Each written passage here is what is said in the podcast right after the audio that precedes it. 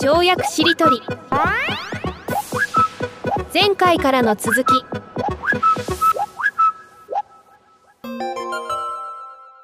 私も職業柄、えー。幸せって何かって結構聞かれるんですけども、その時に、えー。いつも答えてる答えがあって、それが幸せに感じることが幸せって言ってるんです。うんうんそれが要するにその人が幸せに感じてる状態、幸せに感じる状態が幸せってね。で、これはものすごく当たり前のことなんだけど、ものすごくできてない人が多いと思ってるんです。当たり前のはずなのに。だから、ものは単純で、幸せとは何だって言ったら、その人が幸せと感じることで、だけど、そもそも、外側に定義づけが始まっちゃうんです。幸せとはって。で、しかもその定義づけがまだ自分の中で生まれたもの、それですら私はズレが出てくると思うけども、うん。外的な何がし、世間が決めたものとか、こうだ、みたいなものになってくると、さらに自分から遠ざかっていっちゃうんですよね。その、外部委託しちゃうから。そうすると、自分の感じる幸せとの乖離が始まるんですね。お金を持つことだと思ったらお金を求めちゃうけど、自分自身が幸せに感じてるものが別にあってもそこが幸せだと思い込んじゃう。結婚だと思ったら結婚とかね。それが自分の内なる声から聞いて、その、嘘偽りなくお金ならお金、結婚なら結婚、何でもいいんだけど、だったらいいんだけども、要するにそのズレがないことだと思うんです。で、それに必要なのは、まあ幸せとは何かを、自分にとって幸せは何かを知ることで、それは自分の声が聞けることになってくるんですけど、これがなかなかできてない。それも、まず固定観念とか常識とか、いろんな価値観の中にさらされて囚われちゃうし、自分のその幸せっていうのは、まあ何回か前かに沢田さんなんか話してたと思いますけど、身体感覚ですから、幸せに感じるなっていう身体の感覚がないと、ずれてきちゃうんですよね。自分の求めるものと。だから幸せの身体感覚を知るっていうのは、やっぱりさっきで引き算になってきて、その身体的、知識的、精神的に何かを付け足すと、それって全部ノイズになってきて、その、一つの幸せであるはずの、うん、水面が濁ってきちゃうから、幸せの水底にあるものが見えなくなってきちゃう。で、それは、その濁らせるものが入力、声を聞くならばノイズ、騒音が多かったら声が、聞きたい声が聞こえないのと同じように、いろんな余分な入力が多いほど、自分の内なる幸せの声が聞こえなくなりますから、そうすると、身体的にまず力んじゃうと力みっていうだけで筋肉に入力が入ってるから、そこでもう声が発生しちゃうんですよね。で、精神的に何か、例えばいろいろなその抑揚があったり、特に負の感情とかね、執念みたいなものがあると、それもエネルギーだからそこに大きな声が発生しちゃって聞こえなくなるみたいな。でも執念のエネルギーとかを使って幸せを目指そうとかしちゃう人も多くて、それでまたずれちゃうとかね。そうするとやっぱり、うんさっきの引き算みたいになって、自分をいかに削った時に、あ、本当に自分はこれを求めてるものっていうのがわかる。だから、その、具体的にこうであるみたいなものは、それぞれだから、一般絶対できないと思うんです。ある人にとってはこれが幸せ、ある人にとってはこれが幸せ。だけど、それぞれにとっての幸せを見つけるっていうところが一般化できるなって思いますね。うん。まさに。沢田さんいかがそうですよね。あの、今、北条さんの話で、その、自分の声を聞くみたいなキーワードが出てきたと思うんですけれども、そこが結構ポイントだと僕も思っていて、もっと言うなら、自分の声を聞くことだったり、えー自分と対話することだったり、自分とダンスすることだったりってことだと思うんですけれども、なんか、もっともっと人は、なんかじ、自分、自分となんか、向き合うべきというか、自分を掘り下げていくべきだとすごく思っていて、だから僕はですね、結構自分の情報収集をするようにしてるんですよね。その、Google 検索するんじゃなくて、自分の身体とかをじセルフ検索して、自分の情報収集して、あ、風感じるとこの人幸せなんだ、みたいな。あ、この人、家族が集結するとなんかすごく無償になんか幸せになるんだ、みたいな。それってやっぱりすごい自分から情報収集していて、で、それがやっぱり情報収集が、なんかベクトルが外に向いていて、誰か偉い人の話を聞くとか、雑誌を読むとか、なんかツイッターを見るとかだけになってしまうと、まさに自分の声が遠ざかっていくから、なんか、本当に自分が身体的になんかビビッと来ないような、なんか価値基準に、なんか無防備に自分を晒すことになってしまって、で、それによってすごくなんか自分の、なんですね、あの地に足がつかなくなって、で、なんか自分って何何がしたかったんだっけとか、自分の幸いって何なんだろうっていうのはどんどんわかんなくなる状態だと思うんですよね。だから本当にもう、とにかく今の時代に不足してるのは、もう自分との向き合う時間だったりとか、自分と対話する対話量だったと、と僕は思っているんですよ、すごく。で、実はマイノリティデザインって本の中に、なんか自分に企画書を書こうみたいな、あの、チャプターを書いてるんですけど、あの、自分音中っていう表紙なんですけど、あの、むちゃくちゃな日本語なんですけど、で、えっと、いくつか自分と向き合うための、なんかやり方っていうのを体系化してそこで紹介してるのは、わざわざそれやったのは、なんか、あの、やっぱりそうそういう時間ってすごく大事だし、で、僕自身結構、あの、息子に、あの、障害があるって発覚したのが9年ぐらい前なんですけど、そこから、あの、家族や自分と深く向き合うようになって、自分自身を、あの、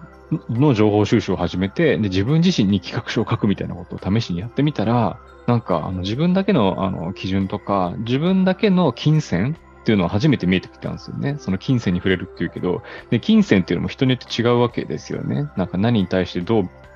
ビビットに反応するかみたいな、あ、自分の金銭ここなんだみたいな。で、自分で発見した自分の金銭に基づいて今仕事をしてるんですよね。で、そうすると、旗から見ると、あの、僕はスポーツを作ったりしてるんですけど、すごくユニークなことをやってるなって言われるんですけど、僕的にはユニークなことをやってるつもりは毛頭なくて、自分の金銭ど真ん中のことをやってるだけなんですよね。で、それはやっぱり自分となんか、あの、深く深くなんか対話した結果こうなってるので、だから、自分の声に耳を澄ませるみたいなこととかってすごく大事だなと思いました。うん。まさにそうですね。だから、まあ、幸せと感じることが幸せ。本当にそうですよね。で、僕はあの、幸せっていう概念が面白いな、ちょっと思ったのが、まあ、澤田さんがね、あの、知覚した時にそう自分は感じるんだっていうことと、あと幸せってね、その知覚概念でありながら、ちょっと深い概念、俯瞰概念でもあるなと思ったんですよね。なんかあの、ななんていうのかな。いや、さっきのあの、海部長の話もすごい面白いと思ったんですけど、例えばね、5歳の娘とか、まあ、僕から見てると毎日幸せそうだなと思うんですけど、で、まあそういう概念を教えて、幸せって聞いたら幸せって言うんだろうとは思うんだけど、うん。だけど、うんなんか、まあ、彼女が幸せそうな時って、なんか、なぜかパーパーチー、パーパーチーとか歌い出したりするんですよね。で、あの、あ今なんかすごい幸せだな、幸せだなって言ってる感じがするなって思うんだけど、けど、本当にその幸せのど真ん中にいる人って、まあ、しかもそそういう言葉を知らない状況だったら、あんまり幸せかどうかも感じてないかもしれないな、みたいにも思うんですよね。うん。うんなんていうか、けど僕らそういう概念を知るんで、え、幸せ、今自分幸せなのかな？とかよくわかんなくなっちゃうみたいな。まあそういう時に、やっぱりまずはその幸せって感じるポイントが、なんていうか、幸せに感じることが幸せなんだ。シンプルなんだけど、これ非常にやっぱり原理というか大事なとこで、だからあの、そうそう、あと、さらに自分で決めたものですら、ズレが生じる、ね、あの、北条さんおっしゃってて、これ本当にそうで、だから、いや、自分は仕事の後にビールを飲むのが幸せなんだっても、飲みすぎたら不幸せになるじゃないですか。あと、うちの、あの、奥さんとお昼ご飯はよく食べに行くんですけど、その時最近、開拓ローテーションっていう概念を作って、あの、近くのお店に新規開拓、行ったことないところを行きながら、そのリストを増やしていって、うんなんかこう、新鮮味とともに、あ、こんな店もあったんだみたいな感じで、まあ、それをなんかリストが増えるとローテーションしてもかなりローテーション回ってくるのが遅くなるじゃないですか。で、また新鮮味を持っていけるみたいなのやってるんですけど、で、そこでも、この店がうまいって決めても、その店ばっかり行ってると、なんかちょっと飽きてくるみたいなのもあるじゃないですか。それになんかその時に、そその瞬間食べたいものって微妙に違うんですよね。昨日の自分とも違うし、だからなんか今、今、じ今の自分の身体が、自分たちが、自分が幸せに感じることって、自分をモニタリングするしかないんですよね。もう絶対にそれは、それしかなくて、だから、その時に結構あの、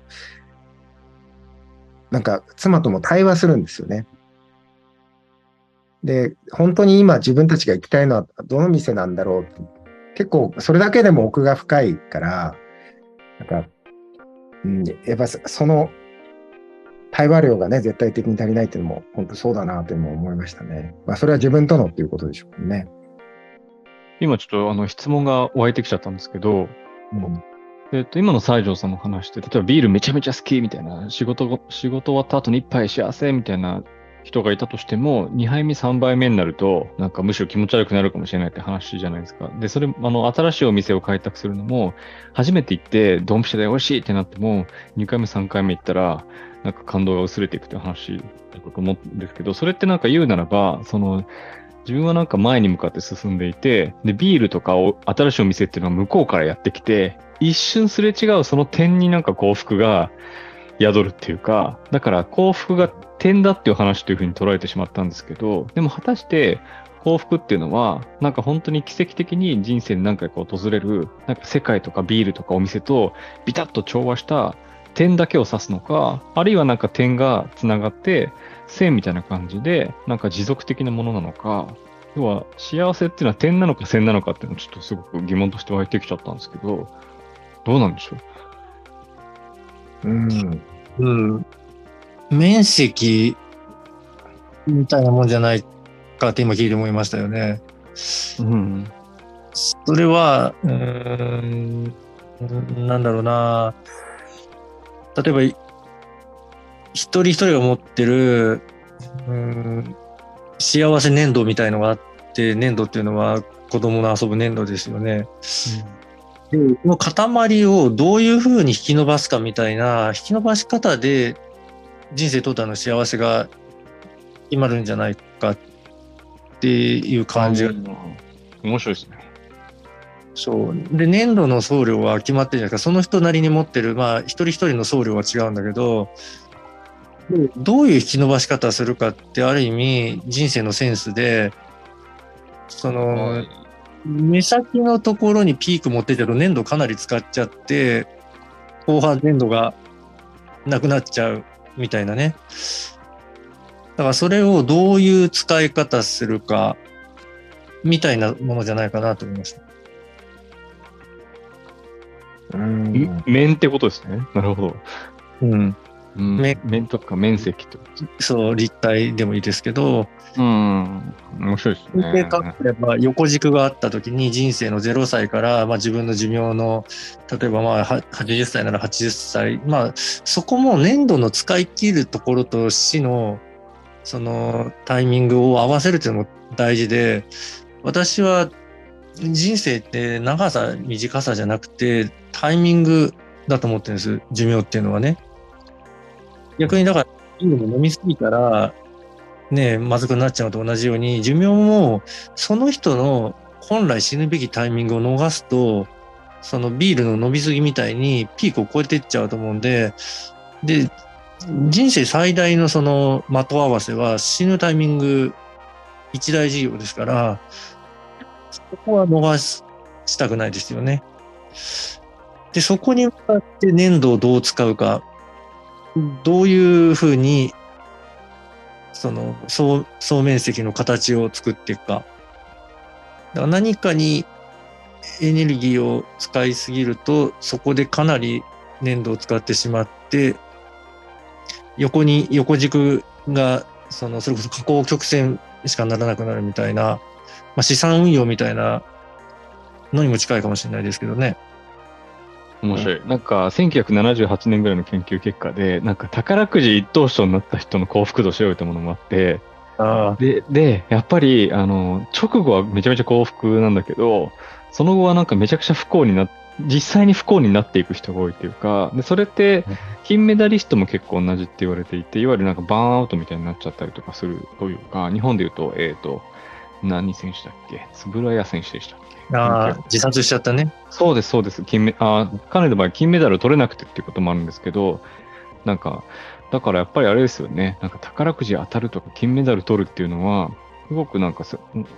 素晴らしいことにも思えるし、実際素晴らしい人生をそれによって歩んでる人もいっぱいいると思うんですけれども、総じてなんかその粘土をそこで局地的に使いすぎてしまうから、その後転落するみたいなケースも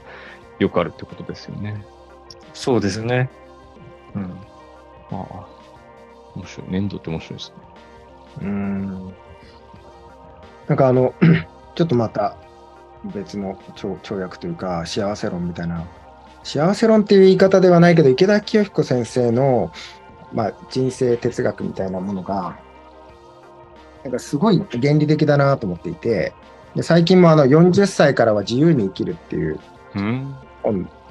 出されてるんですよね。で、本めちゃくちゃいっぱい出されるんですね。すごいですね。もう毎月何冊か、ええね、勢いなんですけど、あの、それでどうも人間のせ生物としての、まあ、本来の寿命みたいなの生物学的にはもうなんか38歳とかそのぐらいでだから40歳以降は余生なんだから好きに生きていいんだみたいな話でもあるんですけど一つその原理としてこれはな逆に言うと欲望抑制の原理と言ったらいいのかな？なんかね池田先生の理論だと人間は、まあ、どんどんどんどん飽くなき追求をしていくと、報酬系で、まあ、それこそ飽きてしまったり、まあ、どんどんどんどんってなってもあんまり幸せ感感じないから、まあ、自分で、自分で自分の内なる規範を決めるんだと。それ、あの、外の法律とか関係なくですよ。例えば池田先生は、え夕方の5時まではビールを飲まないって決めてるんですね。で、それを決めないと、ひまあ、朝から飲んじゃって仕事にならないし、まあ、そんなの飲んでも美味しくないから、で、決め、決めておくっていうのが大事なんだと。で、それを基本的には守るんだけど、ず絶対守るかってそうでもないと。だから気の置けない友人が来た時はもう昼から飲むこともあるし、で、そうするとそのビールがまあうまいとなる。そまあそういう、要は自分で内なる規範をしっかり決めてる人ほどそこを逸脱した時にエクスタシーを感じれるんだと。だからこそ、自分の内なる規範を、ま、基本的には守って生きるっていうのが大事なんだっていうようなことをおっしゃっててね。でうん、これはなんか、やっぱ欲望感性の法則をこう、に陥らないための原理でもあるし、なんかあの、実は幸せを、なんかこう、抑制を効かせることによって最適化してる、最大化というのも最適化する生き方だな、思うんですよね。この後それはうんうんさっきの話が、人生っていう対局での年度マネージメントだとすると、うんうん。これは、対局における年度マネージメントですよね。うんうんうんあさっきは幸せっていう年度だけど、喜びって、その、小局、小さな局面での、まあ、年度じゃないですか。うん。その中で、やっぱり年度の送料、そこで使える年度の送料はきっと決まってて、で、その、一日の中で先にビールを飲んだらそこで粘土をかなり使っちゃうから、後半粘土が減ってっちゃうみたいな。だからそういう意味で、えーなるほど。ここで粘土は使わないでおくから、一日の終わりでビール飲んだ時にバーンと粘土を使って、うん。で、まあ、ねえ、その、小説とかエンターテインメント何でもそうですけども、初めすごい面白いけど、最後がね、ガタガタって結構不満感が多いけど、最近いまいちだなってやったけど、ラストがすごく良かったってなると印象いいじゃないですか。うんだから、やっぱり、終わり良ければ全てよしなんて言葉ありますけども、前半で使い切るよりも、後半に持ってった方が幸福度は高まりやすいっていうのはあるでしょうね。うん。それは、それで言うと、うん稲食品工業っていい会社の代名詞になった会社のうんうん作り上げた塚越さんがやっぱり幸せのことを、まあ、ちゃんと哲学されていてで人間っていうのはやっぱり何かを失った時幸せ感がこう減じられることが多いとで少しでもこう成長していけるなんかこう加わっていく感じが幸せにつながることも多いからだから年輪経営って言って、まあ、普通はあの急激に成長した方がいいってこうもてはやされやすいけどそれは必ず後で破綻を招いていろんなものをこう失うことになると。そうすると不幸感が増えると。それよりも、もう毎年毎年年輪を重ねるように1ミリずつ成長していくみたいな。それをずっと重ねた方が、給料面でもいろんな面でも、まあ、人は幸せになりやすいっていう、まあ哲学、人間はどういう時に、ね、幸せを感じるのかということを踏まえた哲学の上にそういう経営をされてるんですよね。そういうことにも通じるなって思いましたね。これは何て言うのかなその、いや、ここもちょっと言葉が生み出せそうな気がするんだけど、北条さんが言った、最初に全部得てしまうと、例えば、え10代前半で全盛期を迎えたアイドルってかなりの確率でちょっとその後辛くなるだろうなっていうのは、まあ、容易によ想像がつくじゃないですか。うん子役の人とかね。そうそう。それこそ本当に抑制を効かせて、あの、親が相当そういうこともしっかりマネジメントした子供とかは別かもしれないけれども、うん。なんかやっぱり後半の方がっていう、それも少し原理化できそうな気もしますよね。さっきのその幸福、幸福度曲線で言うと、10代と60歳以降が幸せっていうのは曲線的には真ん中が凹んでる状態ですけど、まあ理想的にはあれですよね。ずーっとななだらかに横ばいか、あるいはなだらかにちょっとずつなんか人生が後半に行くほど上昇し、緩やかに上昇するみたいなのが、きっといいというかね、多分なんか葛飾北斎なんかはそういう幸福曲線なんじゃないかって思いますけどね。あの、あの風学36系とかもね、72歳ぐらいの時に書いてますよね。要は、人生のベスト作品っていうのを、まあ後半もいいところですよね。なんかもう、だいぶ人生のなんか終わりに近いところで、そこになんかで粘土をいっぱい使ってるというか、うん。あの人ずっと進化してますもんね。ずっと進化私だから、一時期尊敬する人って言われた時に、葛飾北斎あげてましたね、昔。ああ、確かに北条さんっぽいかもしれない。あれですね進化型プログラムみたいなね。そうだ。ほ北斎ってあれでしたっけ？名前どんどん変えてたんでしたっけ？そうです、そうです。あそうですよね。だから、北斎の場合は、名前ごと変えることで、あの、輪郭を溶かして、なんか、新しい世界との溶け合い方っていうのをどんどんどんどん追求してたかもしれないですよね。うんいや、でもね、わかるんです、それ。あの、うん福さんは最後は画境老人、万事なんてね、名前があったけどうんうんも、そのね、あ名前を変える感じ、あと、引っ越し間だったっていうのも北斎かな。なんか、やっぱり、インスタなんかで引っ越し間だった人とかがいたりね。で、それってね、その、私もだから突発的に自分の流儀名を変えたりとか、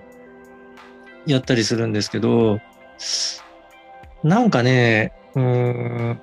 さっきの、まあ、西条さんの欲望感性なんかとかビールの話なんかもあるけど、人間にの進化するための組み込まれた、これは生物ほぼそうかもしれないけど、飽きるって要素がすごくあると思うんですよね。うんで、それは飽きなさいって多分言われてると思うんです。うんうんうんうんなんか一ところにとどまったり、何か一つの喜びばかりを繰り返し受けてると、それがもう、うん生じなくなって次に行かざるを得ないようなシステムを多分組まれてて、で、飽きることによって多分人は進歩するみたいな側面があって、で、自分の飽きとどういうふうに向き合うかっていうのも人生のそれこそ幸福を作るですごく大事なマネジメントになってくると思うんですけども、飽きた時に同じ文脈でさらに上ってやると、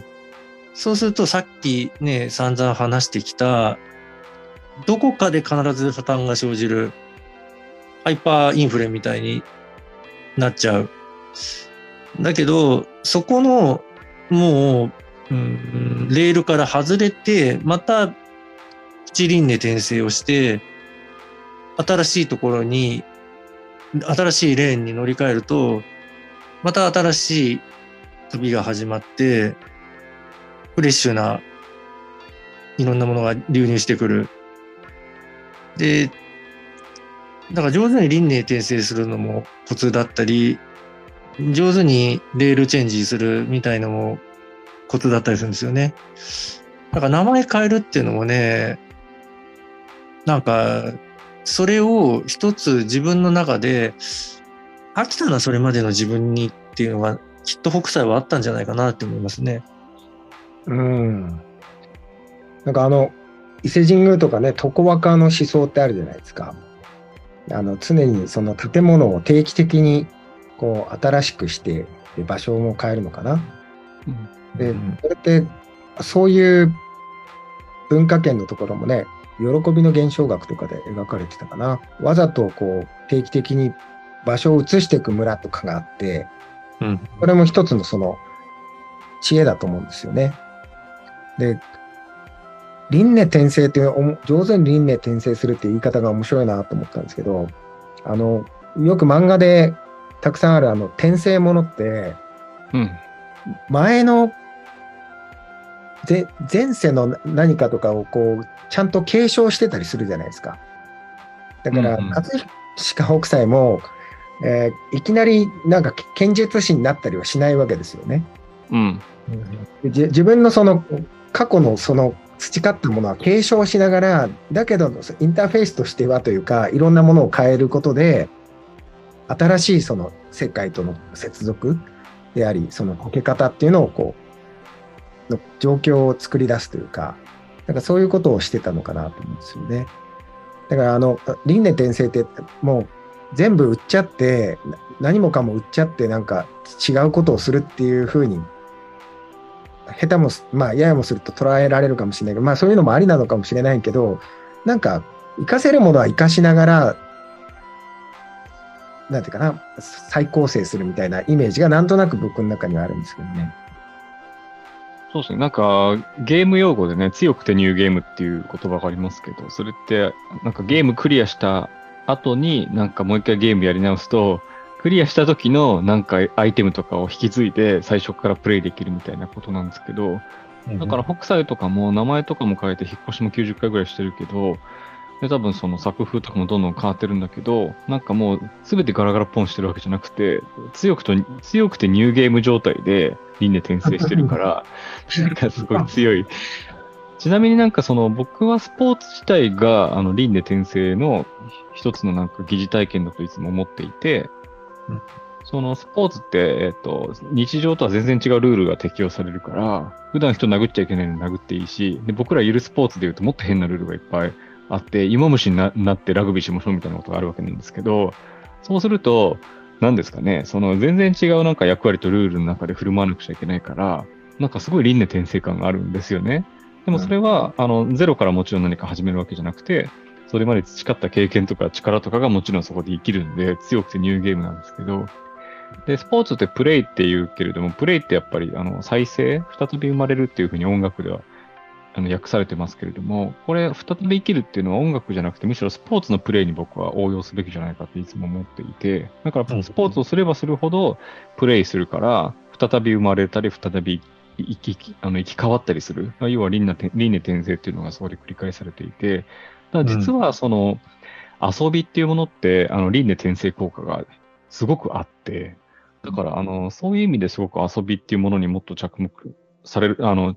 注目されるといいなと思っていて、で、実際なんか遊びがもたらす幸せってああるんですよね。それが今言った輪廻輪廻転生効果もそうだし、あの、具体的にいろんななんか研究が今進んでるんですけど、なんか運動すると本当に、あの、あの、快楽物質がいっぱいドバーッと出るみたいなことも含めて、なんか生物的にもすごく幸せみたいな、あの、幸せになる効果があるので、なんかもっと遊びみたいなところにも、なんか幸せっていう文脈と紐づけて語っていくといいなっていうふうには思います。遊びって結構死んだり生き返ったりしますもんね、ルール上で。そうですよね。だからうんうんね、ルンルにね、まあ、それこそテレビのゲームとかもそうだけど、ドッジボールだってね、一回外野に行ったり死んで、で、また戻ってくるって輪廻転生出してね。だから、や野球もあれですもんね。ワンアウトって1死って書きますもんね。一回だからそこでバッター死んでるわけですもんね。何回か死にますね、一試合で。一試合で。そうですよね。そういう意味じゃ輪廻転生感が組み込まれてるっていうことですよね。ああ。それがね、遊びの価値ですね。うん。うん。面白いですね。うん。だから人生全体を大きな遊びと捉えたら上手に輪廻転生するっていうのは結構ポイントになるでしょうね。うん面白い。私はあの価値観を入試の価値観と永久歯の価値観なんて言い方してるんですけども、その生え変わりがうまくできた人は人生の後半、その、それこそ幸せな曲線が上向きで、失敗した人は下向きに行くみたいに捉えてるんですけど、前半でもらえるエンジンって、ロケットの第一エンジンみたいなもんで、実は一生を通じては使えないものが多いって考えるんです。それは例えば体力とか、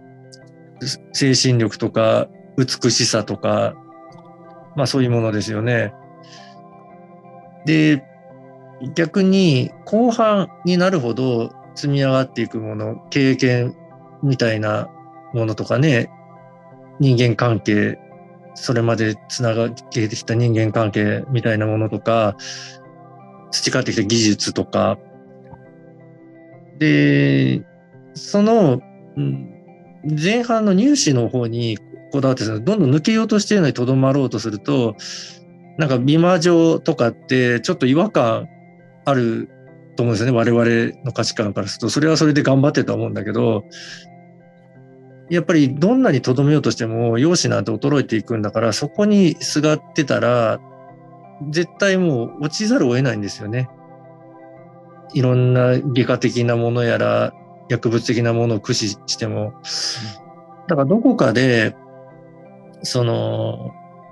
後半になるほど伸びていくものとの歯の抜け替えみたいなものを上手にするっていうのも、すごくポイントで、私がそもそもだから、武術を心出す前に、その、多くの格闘技とか武術は、やっぱり30代とか、その辺でピークを迎えて、で、引退して終わっていくスポーツなんかもそうだけど、それを考えただけでもう、なんだか虚しくて、何のためにやってんだろう。一瞬だけ何かモンスターパワーを手に入れるために、若い頃の時間を身を捧げるのかな。で、じゃあそれが終わった後の価値ってなんだろう？みたいな、あまりなんていうか、分野自体の価値が見出せなかったんだけど、だけど、そうじゃないものがあるはずだよなって思ってた時に、私の思考は、ずっと成長型、要するに、体力勝負、筋力勝負じゃなくて、どんどん上手になる方向をやってて、あ、自分がやりたかった方向はこれだ、みたいな、だったような気がしたんですよね。だからそれは英騎士型の取り組み、武術とか身体における。だからその生え変わりみたいなのも大事なポイントじゃないかなって思いますね。うん、面白いですね。これも今までになかった観点ですよね。うん。うんそれこそ、昔はね、あの、先ほど言ったように生物学的にはもう人間っていうのはまあ、40前に生物学的な寿命は本来尽きているっていうところで、まあ、その後、残りの人生が、の方が長く、もう下手すればなるようなね、こう、社会に今なってきていて、で、この話ってだから、多分、100年、200年前ってあんま必要なかったんですよね。うん。あの後半がなかったから。だけれども、それこそ、北条さんが言う、その、うーん、人間2.0じゃないけれども、い今、その必要になったじゃないですか。その後の、よく生きるための知恵というのかな。だから今までのその勢いで乗り切って人生50年さらばつって終わるわけにもいかないっていう、そこにね、新しい英知というか、そういうものが必要なんだろうなってやっぱ思いましたね。なんか企業で言うとそれもすごく問題になってるのが、なんか働かないおじさん問題って聞いたことありますないですね。ああのですね、あの、急増してるんですけど、いわゆる、まあ、ね。大企業とかに勤めてはいると、多分、あの、普通に内定して、あの、ず何何年も何十年もいるんだけれども、なんか、40歳以降になると、なんか仕事をしなくなって、まあ、かつて窓際族って言われてたようなタイプの方々だと思う、の派生だと思うんですけど、で、なんで働かないのかっていうと、理由は多分いくつかあって、で、僕も実際そういう人たちと働こうとした時期とかあったのでよくわかるんですけど、一つは、やっぱりなんかもう2、30代でもうがむしゃらに働いてきたから馬車馬のように、もういいでしょうっていう感覚があるタイプと、あるいは、その2、30代の、あの、やっぱり成功体験にとらわれていて、なんか、それ以降やっぱり学ぶみたいなことをなかなかしてこなかった。要は、あの、逆北斎ですよね。なるほど。脱皮を拒むみたいな。だから、あの、過去の自分にすごくあの肯定して、あの、やっぱり過去の自分をコピーペーストし続けるみたいなタイプ。で、そうするとやっぱり、あの、求められるスキルとかもどんどん仕事上変わってくるのに、全然そこが体得されてなかったりして、あの、そうすると、会話にならないみたいなことが結構あったり、本当にするんですよね。自己劣化コピーですよね。自己劣化コピーが年々年々みたいな。で、これも、あの、もっとまさに寿命が短い時には、全然問題になってなかったと思うんですけど、寿命が伸びてキャリアが伸びた時に、あるいはこれだけ変化が激しい時代においては、なんて言うんですかね、なんか、変わらないことのリスクってすごいあると思っていて、だからその働かないおじさんをどうやったら働かせるかみたいなものって、あの、特に大企業で問題になってるんですよね。あの、人件費だけは高いから、やたら。めちゃめちゃ給料が高かったりするのに、あの、稼いでない人たちなので。で、多分でも、働かないおじさんって幸せじゃない人の方が多いんじゃないかと思ってるんですよね。その、なんか自分はもう上がりだって振り切ってればいいんですけれども、本当はなんかもっと活躍したいのに、あの、自分のなんか過去にこだわっているがあまり身動きが取れないタイプのおじさんは絶対幸せじゃないと思っていて、それってどうやったらこう打破できるんだろうなっていうのはすごく日々ですね、いろんなところで会話に出るんですけど、どうすればいいんですかね。その北条さんがさっきおっしゃった、なんですかね、あのアスリートのキャリアでも結構近いかもしれないですけどね、なんか2、30代になんか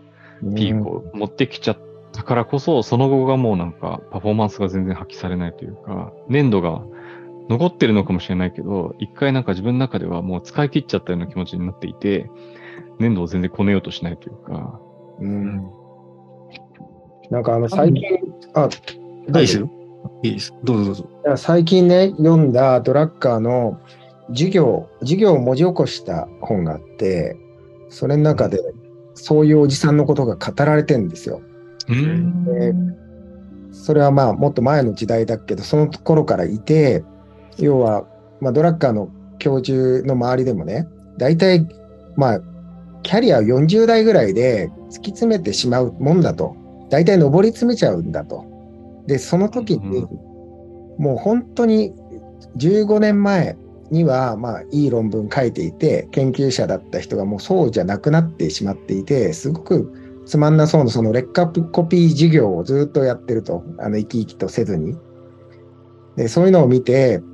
一方、まあ、同僚で、その教授にはなってないけれども、ものすごい毎回違う授業をして、すごい最新のことを伝えて、学生たちに生き生きと伝えて、すごいいい授業をする人もいると。で、この違いは何なのかっていうと、その後者の方の人は、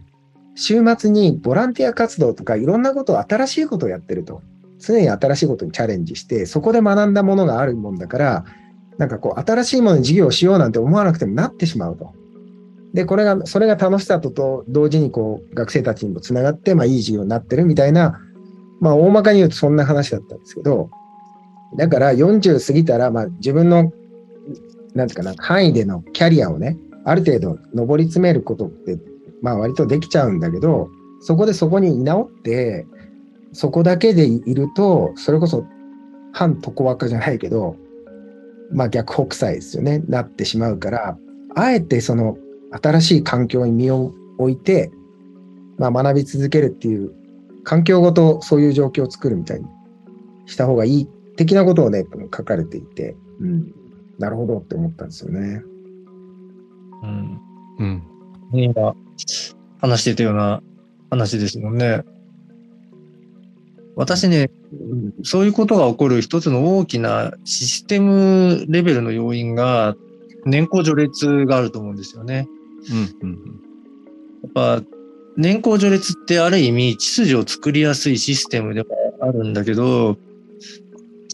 重ねれば偉くなっちゃうっていう欠点もあって、そうすると、うん、まあさっき言ったその、多分働かないおじさんのとても大きな、その、輪廻転生阻害要因が、プライドだと思うんですけども、うん、プライドっていうのは、すごく、その、元の自分に対する、その、固着性が高いんですよね。いいものだっていう前提に思考を構築するから。プライドって、まさにその、自分のリフレッシュの天敵みたいなもんで、それをいかに、それまでやってきたものの誇りがあったら捨てることなんかできないわけだから、で、その年功序列っていうのは自然と年取れば偉くなるっていうシステムだから、プライドが自動醸成されやすいシステムにはなっちゃってるんですよね。で、それはある部分、誰でも平等に偉くなる順番が来るっていうふうにうまくは言ってたと思うんだけども、変化に対する適応能力みたいのはすごく下がるし、そもそもこれまでうまくいってたように見えた時代でも、その中ですごく取りこぼされた才能とかもたくさんあって、で、そういう人はまあ、そういう中から外れたりして、頭角を表したり、あるいは潰されちゃった人もいると思いますけども、やっぱり、フラットでいることの良さっていうのは、その、年齢の壁みたいのができづらいから、その、自由形に意見がしやすいみたいなのが、で、自由形に意見するってことはされるってことだから、その、自分にとって欠点みたいなものも指摘してもらいやすいっていうことでもあるんですよね。そうすると、自己反省材料とか自己改善材料っていうのはまさに自分の生まれ変わりのトリガーになるわけですから、もっとに意見を言ってもらえるっていうのは、すごく自分の変化、ブヨブヨ度を保つ担保になる。だから、年を取れば偉いんだよ、みたいな、システムごと固定観念を抜いていくっていうのは、とても、もしそれを実現できれば働かないおじさんは減っていくだろうけど、そのシステム自体の固着性がすごく高いだろうから、それは厄介ですよね。澤田さんはどうですか？なんかアイディアあります？そうですね。まさにでも年功序列も原因だよねっていう指摘もやっぱり少しずつ出てきていて、それこそ西条さんあの、サイボーズの青野さん？うん。青野さんは多分あれですよね、サイボーズで多分年功序列って全部かわかんないけどちょっとずつやめていて、あいや、もう完全にやあ、めて、完全でしたっけ？はいはいはいはい。同性っていうのを取っていて、うん。あの、この年代で、まあ、この分野でこういうスキルがある人は、市場ではこのぐらいの金額だから、それをベースに、まあ、だけど、週に自分は3日しか働きたくないですっていう人は、じゃあその分減ら、まあ、割り引いて、このぐらいの金額で副業も OK ですよとか、まあ、うんうん。うんうん100通りの働き方ということで、だから市場性なんで、あの、年齢上がると下がるんですよ。あのその市場におけるスキルの高というか、そこからえ市場が年功序列じゃなくて、あな今のあなたを他の会社がフラットに見て、いくらと査定するかっていうところに置いてるみたいなんで。うんうんだからそれってあれですよ。よね、年功序列型の会社なんかよりもはるかに親切ですよね。うん、そうなんか、あああなたはここういう価値がありますっていうのを、なんかすごくわかりやすく提示してるから、いい意味でその危機感とかも生まれるかもしれないしとか、なんか年功序列でぬくぬくとやっていて、いきなりクビですみたいなことを宣告して、クビにされた人が、なんかスキルがちゃんとなんか、うどまってない、体得されてないから、転職先がないみたいな状態に比べると、はるかに親切だなと思いますよね。それとね、なんか一つ大きな工夫だなと思うのが、青野さんのその会社で、サイボーズでは、要は、人間としての価値と、その市場としての価値っていうのは別なんだよと。うーん。頑張ってるっていうことは分かってるんだと。で、そそのことのちゃんとした評価と、それは別だよってちゃんと、やっぱりビーイングとドゥイングを分けるっていうんですかね。うんうんその辺の知恵がないと融合しちゃうじゃないですか。うんだから年功序列で俺はやってきたんだ、みたいな、なんか、けど仕事できない自分もなんかちょっと気づきながらも、なんか肥大化していく自我との圧力で苦しむみたいな、一番苦しい状態に働かないおじさんいるかもしれないですよね。なんかその最は大丈夫な。うん。その、その システムは、丸ごとあれですもんね、輪廻転生のジャンプ台とも捉えられますもんね。なんか思い切って、隣のレーンに飛んでいいよみたいな。そうそうそうすごくいいな副業もそうですし、まあ、辞めても、あの戻ってきても全然いいよっていう風になってるんで、でしかもサイボーズ側でも副業とか、まあ環境が違って他のところで働くと、なんか新しいスキルとかネットワークとかそういうものを抱えて戻ってくるんで、まあ、いいことしかないからってそれも推奨してるんですよね。ああ、輪廻転生の進めだ。まあ、まさにそうですね。で、それがさっきのドラッカーの言う知恵っていうんですかね。まあ、ドラッカーはもう、それこそ新しいチャレンジを週末にボランティアでやるっていうのは、よ要は環境ごと変えてしまうっていうことによってフレッシュさを保つってことだと思うんですよね。それができる会社の制度になってるっていう。うんだから年齢って、あ、どうですかあとい、や、どうぞどうぞ。いいですよ。あ、どうぞどうぞ。あの、その後の方がいいかもしれない。あの、ずれるんで、すいません。はいはい。いや、あのね、うん、年齢って本来ならば、重ねるほど有利になれる要因なはずなんです。うまく重ねればね。うん、うん、うん。ていくわけだし、で、自分で新しいものを習得してれば、どんどんどんどん、だって、レースで先に用意ドンした方が先に行けるわけだから。で、さっき言ったように、えー入試の方に固執してると、落っこってっちゃうけども、ちゃんとうまく生え変わりができてる人は、年齢とともに、絶対、その、能力も上がってるはずだから、だから本、本来は、その年功序列なんかしなくても、年功ごとに有利になるはずなんですよ、ちゃんとやってればね。うん。もともと年功序列っていうのは、そういうバックボーンのもと前提がどこかあったかもしれないけど、やっぱりそうもいかないで、うん、形だけ年齢が高い人が偉いみたいに。だほっといても偉い人は偉偉くなるんです、本質的にね。偉いというラベルを貼らなくても。だから逆に言えば、定年みたいなものもおかしな話で、やっぱり年齢で区切ってこっからは終わりっていうのも、その人がそのね、積み重ねてきて、働き盛りでさらに花開く場合だっていくらでもあるわけだし、実際に定年ですごく重要な戦力を切っちゃって困ってる企業もたくさんあるわけだし、だからそういう意味で、年齢とかそういったその本質から外れた部分でラインを引いちゃう自体が歪みを呼んじゃうんですよね。うんだからそうですよね。もともとは確かに、ね、年功、年功が、年功が、年、年を重ねるほど、能力が増していくとか、製造、あの、いろんな意味でなんか知見が溜まっていくから、年功序列が成立してたってことですよね。ある面ね。そうですよね。だからじ、そんな、えー序列なんて作らない方がいいんですよ。なるべくしてなるから、本来はね。うん、うん、うん、うんうん。逆に序列ありきにしちゃうと、年功の方が痩せ細っちゃうっていう、そういうことっていっぱいあるでしょうね。うん今、あの、ドラッカーが断絶の時代みたいなね、言葉も本も残してるけれども、なんかこ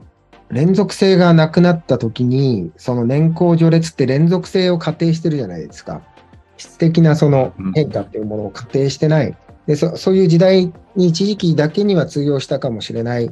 けれども、まあ、今の時代、その、ちょっとこれも跳躍してるかもしれないけど、連続してるのが、それこそ断絶を前提に入れないと、なんか幸せの部分も、なんか破綻しやすい気もしますね。断絶性っていうんですかね。